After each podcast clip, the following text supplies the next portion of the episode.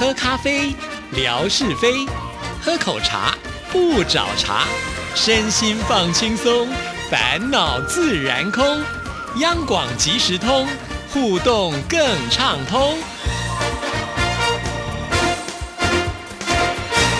亲爱的听众朋友，大家好，欢迎收听今天的央广即时通，我是谭志毅。哇，今天已经是十月三十一号，十月份的最后一天，二零二二年就只剩下十一跟十二月，这个日子实在是飞快的过去啊！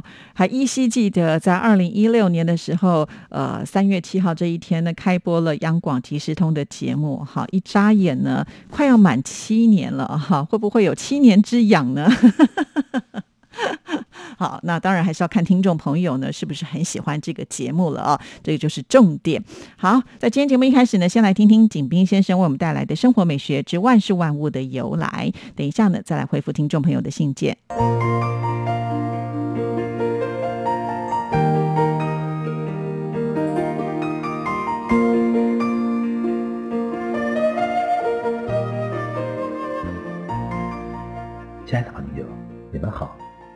央广即时通，因为热爱，未来更精彩。刨根问底，探究万事的来龙去脉，追本溯源，了解万物背后的故事。万事万物的由来，欢迎您的收听。我是景斌。今天我们说说狗腿子的由来。古时候，人们对狗没什么好印象，凡是沾“狗”字的词。大都含有贬义，比如“走狗”“狗仗人势”“狗嘴里吐不出象牙”“狗尾续貂”等等，“狗腿子”也不例外。传说有个妇人的腿断了，一个奴才主动要求截下自己的腿为主人接上。主人问：“你自己的腿怎么办呢？”奴才说：“我可以接上一条狗腿。”那狗的腿又怎么办呢？给狗用泥巴捏上一条。从此以后，狗在撒尿时，总要把后边一条腿翘起来，是怕那条用泥巴捏的腿让尿给冲掉了。这就是狗腿子的由来。亲爱的朋友，万事万物的由来，感谢您的收听，关注支持谭志毅，你的笑容更灿烂。你的心情更美丽。再见。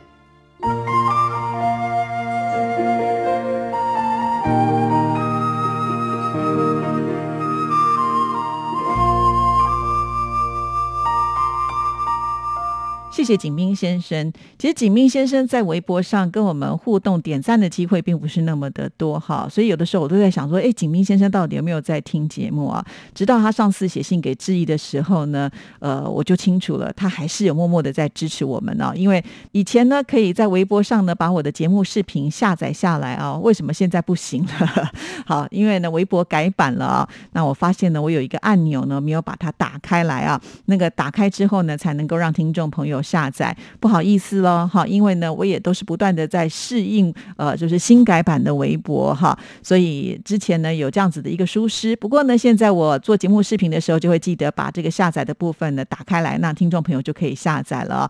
所以呢，真的是呃有沟通哦，才会知道，呃，可能之前我自己想象的不一定是正确的嘛，哈。所以呃，你看这个彼此之间的交流是非常非常的重要哦。好，谢谢景斌先生。那接下来呢，我们。就要来回复信件了。这封信件呢，应该是我所有听众朋友当中呢最支持、最挺志毅的冯乐祥了哈。我曾经也想过，如果乐祥哪天呢不写信给志毅啊，那大概我们呢也可能要打烊了啊。所以，如果听众朋友现在还可以听到央广即时通，那真的也要感谢乐祥啊，就是这么的热情的支持哈。所以，就是呢，他这样子的一股力量，呃，支撑着志毅呢会继续的努力下去。所以，乐祥你不能跑。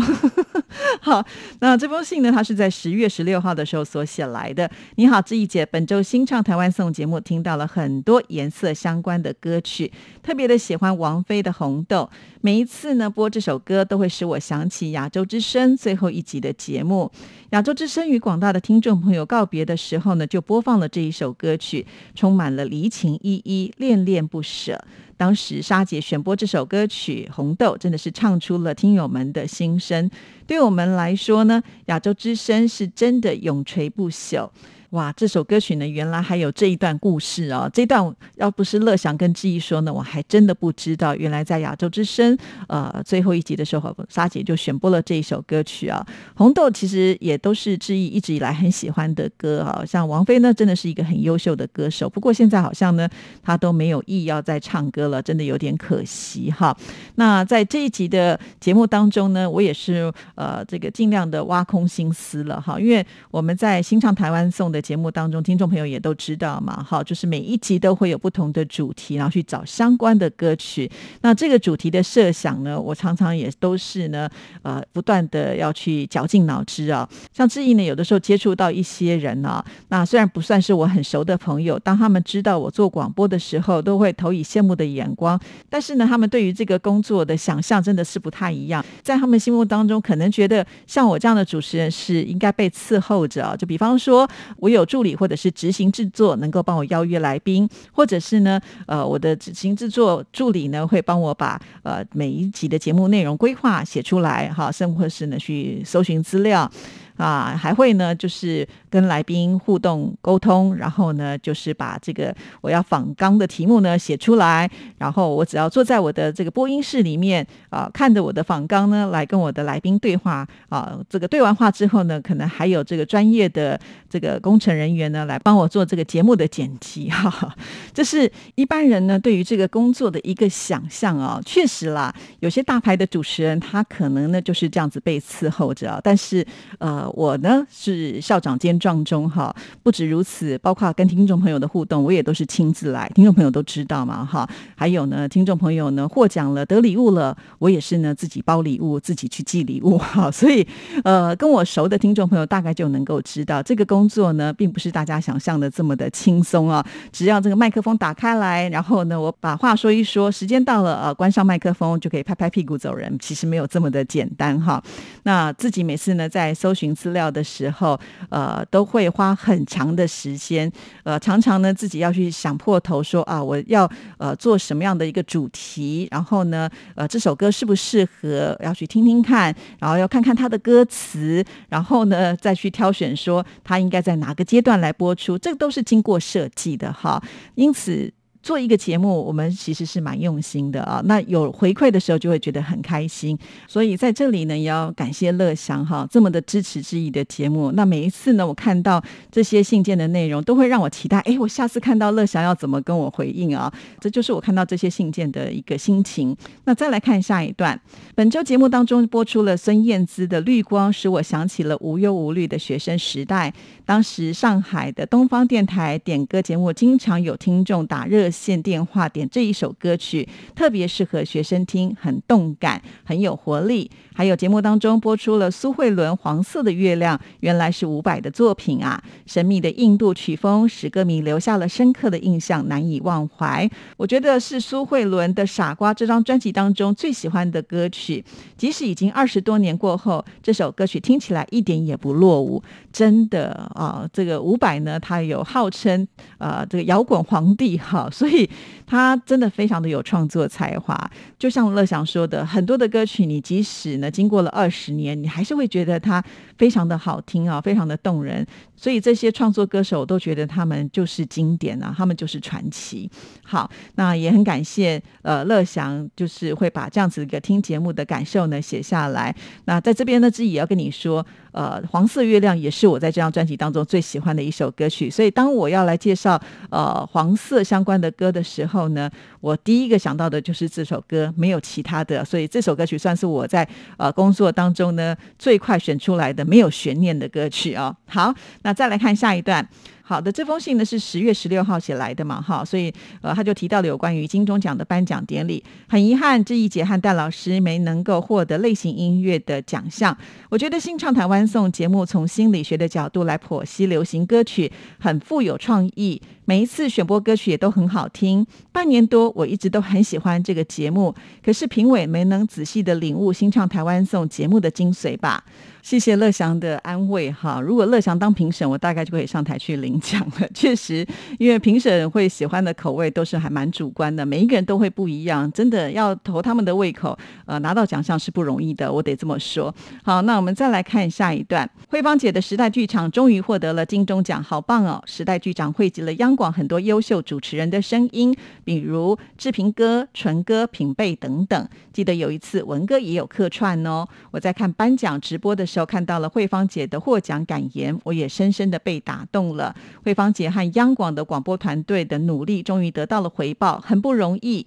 另外，像是文心姐的节目《爱的编年史》获得了音效奖，好厉害呀！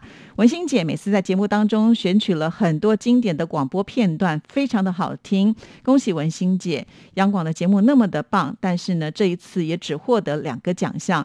我觉得评委应该要给央广更多的奖项才对呀。另外呢，在很多入围节目的简介当中，我也听到好几个节目有贤琴姐的声音。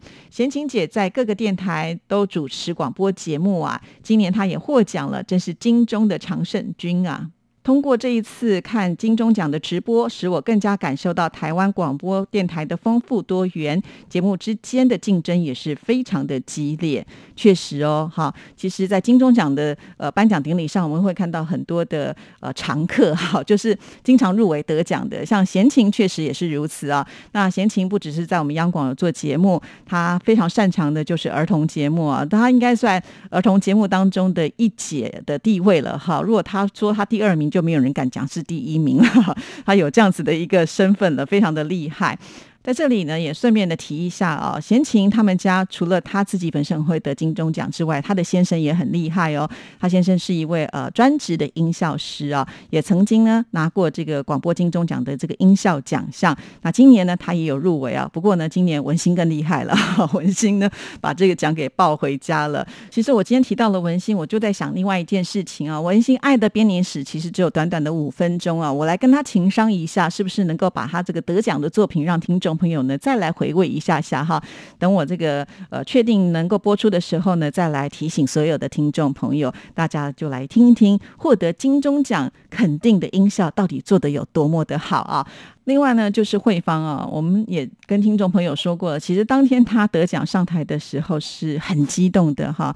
那陈哥还说他这个手都在颤抖了哈。我是有听到他的声音，感觉已经哽咽了啊。那为什么慧芳这样子的一个老手，也曾经拿过金钟奖的人，为什么这次在台上会让我们觉得，诶，他这么的激动？其实主要的原因啊，呃，就是他这些年来在广播剧投入的时间非常的多，可是前几年呢，好像呢也没有办法。拿到奖项啊，这就是常入围没有得奖的时候，难免那个自信心是会被。打击的哈，所以他说他当下呢也没有想到说能够去上台领奖，因此当听到了时代剧场的时候，他还愣住了啊，甚至是讲到了中央广播电台的时候，哇，他才觉得呃非常的开心哈。那就是因为呢很激动，所以上台呢就把这个真情呢完全的表露出来了，也很替慧芳感到开心啊。呃，所以在这边要跟听众朋友说，像广播剧节目呢，真的是我们央广的招牌啊，就像纯哥他这一次的。这个作品呢也是非常的优秀啊，甚至连剧本都是他自己写的哦。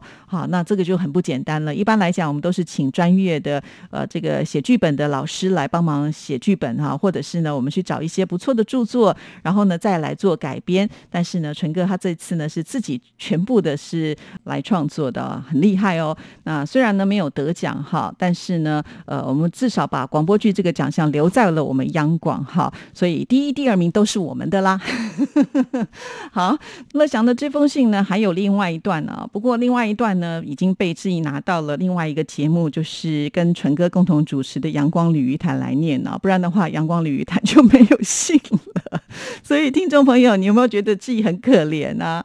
好了，听了今天的节目呢，就多给我们鼓励一下嘛。我也没有得奖啊，其实心情也是会失落的。如果听众朋友再不支持我的话，我真的都不知道我的力量要从哪里来了啊。所以请大家一定要把自己的 email 信箱记下来，r t i t a n t a n at g m a i l 点 c o m，r t i t a n t a n at gmail.com。好了，今天节目时间到，就聊到这里了。谢谢您的收听，祝福您，拜拜。